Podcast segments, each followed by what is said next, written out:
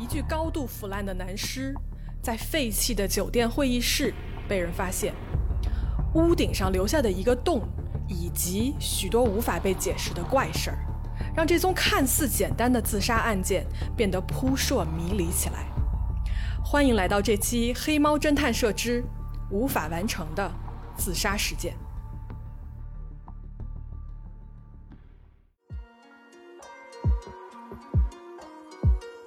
大家好，我是咪仔，我是草莓，这里是黑猫侦探社，一个专门讲述罪案的播客。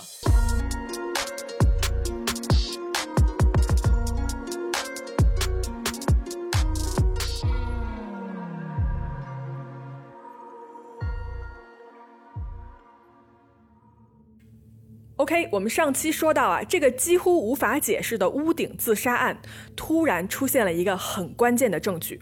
一张留言条，这个留言条是被缩印了以后折叠成一个很小很小的方块，然后呢用透明胶带贴在了电脑显示器的后面。我看了一下照片啊，这个条上的字写的非常的密密麻麻，整个纸条呢全部展开也大概只有五厘米这么大，就很小了。嗯，那那我直接把这个纸条给大家大概把内容读一下吧。嗯哼，OK，这是一条，这是一个英文的字条。然后上面大概什么信息呢？就翻译成中文的话，就是说，呃，兄弟姐妹们，现在世界各地的火山都在喷发，多么壮观的景象啊！那个壮观，它它是用的 awesome，然后是一句什么德行合一，死亡不能不能也不能分开。这是一场打得很好的游戏，祝贺所有的参加者，希望你们玩得开心。但是是时候醒来了，所以我在这里。欢迎那些游戏期间接受我们邀请并且成为我们中一员的人们，没有你们，我们是不可能做到这项这些的。巴拉巴拉巴拉。然后现在游戏已经结束了，我们希望委员会可以补偿那些为此次冒险而付出的参加者，请让这些参加者年轻五岁吧。巴拉巴拉巴拉。这都啥呀？说实话，我我我听完以后完全不知道他要说什么。OK，所以它是一个非常无法理解，然后又没有任何逻辑的东西。你比方说啊，第一句“兄弟姐妹们，现在世界上各种的火山都在喷发，多么美丽的风景啊！”我真的就。我一万个问号，你知道吗？就是大哥，你在对，你想说什么？然后，然后他那个纸条上面还有很多的人名，有电影明星的名字，然后有家人的名字，然后还有很多电影的名字，什么《搏击俱乐部》《星战》一二三部，然后什么《第六感》这种，就是我们平常也会经常看到的一些电影名字啊。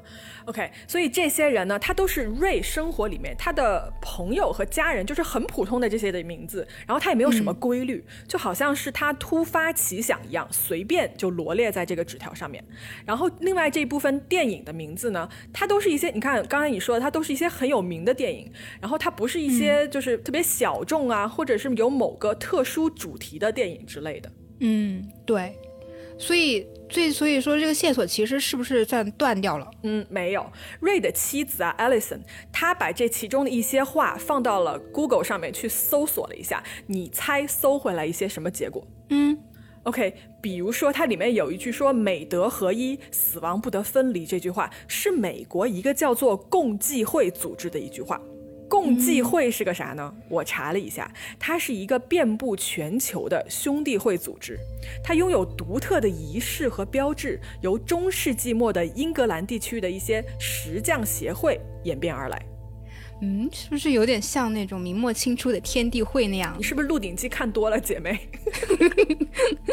OK，怎么说呢？只能说这是一个比较神秘的组织。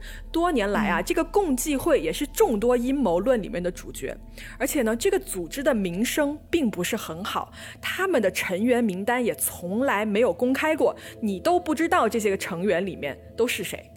听那个纸条里面的那个意思，这个瑞会不会参加了这个组织呢？或者是说他知道一些关于这个组织的一些事情？我觉得没有，因为呢，除了他写下了这句话以后，没有任何证据表明他跟这个共济会有什么联系。而且啊，这个妻子也提到说，有可能，有可能瑞写这些就是。就是感觉像一些灵感一类的东西，是不是在为他一个想新写的剧本在准备相关的资料，或者是说他参考了什么历史背景啊之类的，然后就随手写在这个留言条上。那会不会有可能这个纸纸纸条里面是有留下一些有效信息的呢？警方有没有发现？嗯，是这样，就他们家人在发现这个纸条以后，并且自己也看不懂这是什么意思以后，就交给了 FBI。然后 FBI 的专家看了以后，下的结论是说，这不是一个自杀的遗书。说实话啊，我自己也非常感兴趣，想去破解这个谜题。然后呢，我搜索了大量的资料，在互联网上 Reddit 上面，比如说有很多网友把这张纸条的内容复写了出来，然后他们去试图来解密。有的人说这是用密码写的，有的人说呢，它是按照某种固定的顺序排列写的，更有人说啊，这些电影或者是游戏的名字，其中有一部分的作品的大结局就是主人公纵身一跃。有没有可能瑞的死？是一种模仿，还有人觉得瑞啊，是不是当时正处于一种偏执性的精神分裂的发病期，所以在当天写下了一系列常人不可理解的一些密语，然后匆匆的结束了自己的生命。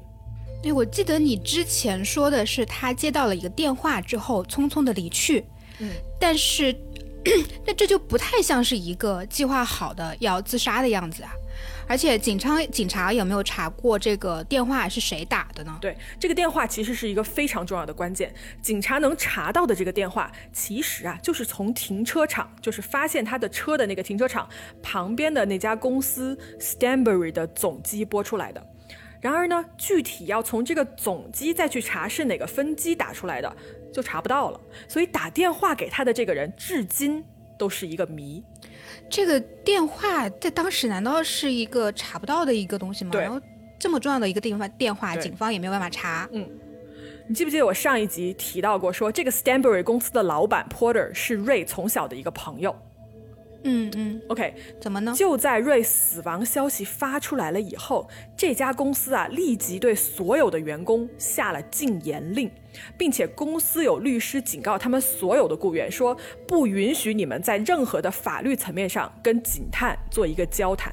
这是不是有点问题？这个人，我觉得就是他为什么会很心虚，然后不让他的呃下属或者是他的同员工去说话？我跟你说啊，这个老板 Porter 就很奇怪，他在最开始帮瑞的家人找人的时候，他还提供了五千美金的悬赏，结果呢，找到了尸体以后就立刻闭门不见，整个公司都不许大家说话。还有一件事情啊，让我觉得很奇怪，就是这个尸体被发现的方式，你还记不记得啊？那几个。站在制高点往下看的人，我后来查了一下，他们不是瑞的朋友，而是他在这个公司的同事。你不觉得这个脑洞就很清奇吗？就是谁会没事站在一个城市的最高点去找人，而且你看到一个洞就直接报警？你是不是比如说你心里已经有什么预想？不然说我觉得不会这么巧合。因为说实话，如果我站在一个屋顶上，我看到旁边一个建筑物顶上有个洞。我可能真的不会想太多，而且啊，你说有没有可能是这些同事他们本来就知道一些什么？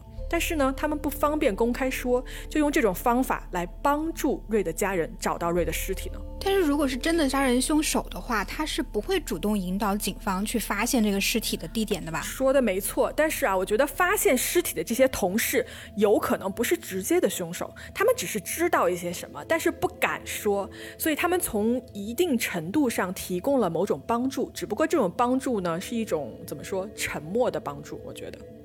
OK，说回来啊，瑞跟这个 Porter 呢，从十五岁开始就是非常好的朋友了。瑞在 Porter 的公司是专门为这个公司制作一些纪录片，然后拍一些会议的录像什么的。但是啊，值得提的是，在瑞加入这家公司之前，这家公司因为传播虚假股票信息和欺骗公众投资者的一个罪名，被勒令支付一百五十万美金的赔偿金和民事罚款。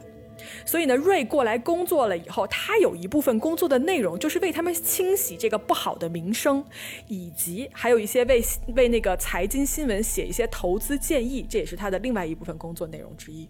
那所以你会不会觉得他因为他的工作惹到了什么不好惹的人，然后牵扯到了一个比较巨大的一个利益的关系之中，所以他会被灭口？我觉得这个不是没有可能，你知道为什么吗？你你记不记得十一楼的那个平台上那个被临时拔掉的摄像头电源线吗？嗯嗯。我觉得啊，有可能就是有人在这个里面下黑手，故意让这一天晚上发生的事情永远无人知晓。要不然怎么会那么巧？就是他死的那天晚上，电源线就被拔了，就那一天。然后呢，这个 Porter 也就是这个公司的老板背后，可能站着更大的势力，买通了一些更大的机构，然后想让这件事情永远的埋葬起来。嗯，为什么你会这么觉得呢？OK，有两个细节引起了我的注意，一个是法医啊始终不愿意认证这个死亡原因是自杀，他的那个法医的那个鉴定的那个文件上面，他的死因标注的是 unknown，也就是未知，这是为什么呢？嗯，妻子 Alison 透露说，有一次他在跟法医一次私下的交谈中，法医突然对他说了一句话，说了些啥？首先，他说瑞的小腿骨的伤势跟高处坠伤是完全不符的。然后他说了一句说：“I know what they're trying to do, and we are not closing the case。”我知道他们试图在做什么，但是我们绝对不会把这个案子就这么结案的。所以你想想，这个里面他提到的他们是谁？他们这些人是不是在背后操控着什么事情？不知道。然后还有另外一个细节是什么呢？在警方的调查过程中啊，他们一直警方一直说，哎，这就是个自杀案，对吧？但是警队里面有一个主导此案的探员，他始终认为这个案子是谋杀，并且在积极的寻找证据。可是啊，短短的三周之后，这个警探突然被调去了其他的案件。然后也没有给出任何的，就是一个合理的解释或者理由之类的，他就这么着就直接被调走了。所以剩下的警探全都是认为这是一个自杀案的警探。与此同时呢，妻子 Alison 一他不是一直在为这个案子奔走吗？就为了找出真相。结果呢，在呃这个被调走的警探在私下就跟这个 Alison 就告诫他说：“他说你 be careful，你要小心。”那那听你这么说，这感觉背后有一股就是。能量特别大的一种一股势力在那儿，是不是？嗯，就比如对对，比如说我们前面那个他字条里面不是提到了一个共济会嘛？就我之前听高晓松讲那个肯尼迪遇刺的时候，他就说肯尼迪的遇刺，包括玛丽莲梦露的那种死，都跟这个共济会有关。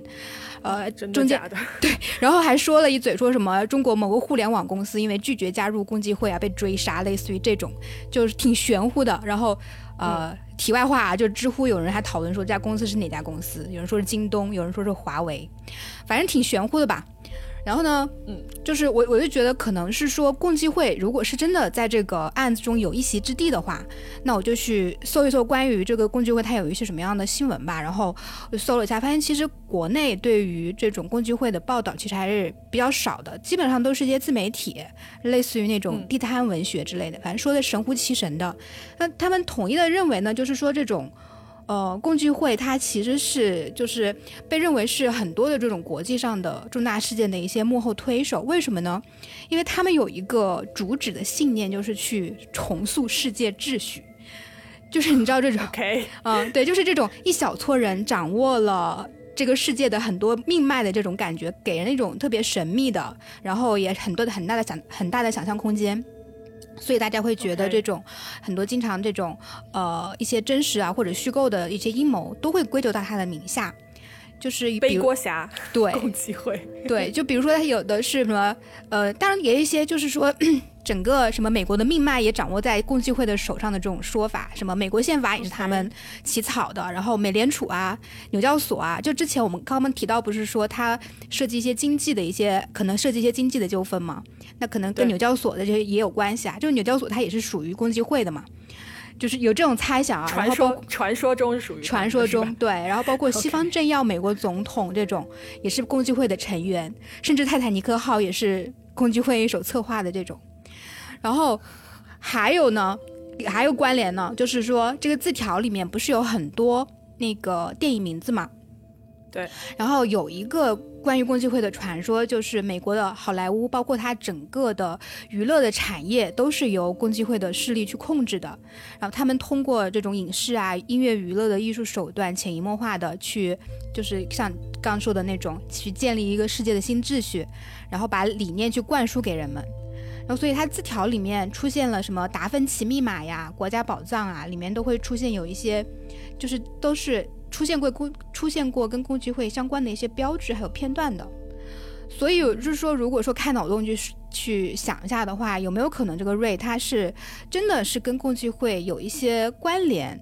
他比如说违背了组织，做了一些什么样的事情，然后被杀了，或者说参与到某个呃不能公之于众的一个项目中，然后呃像这个组织为了让他闭嘴，然后就把他杀人灭口了。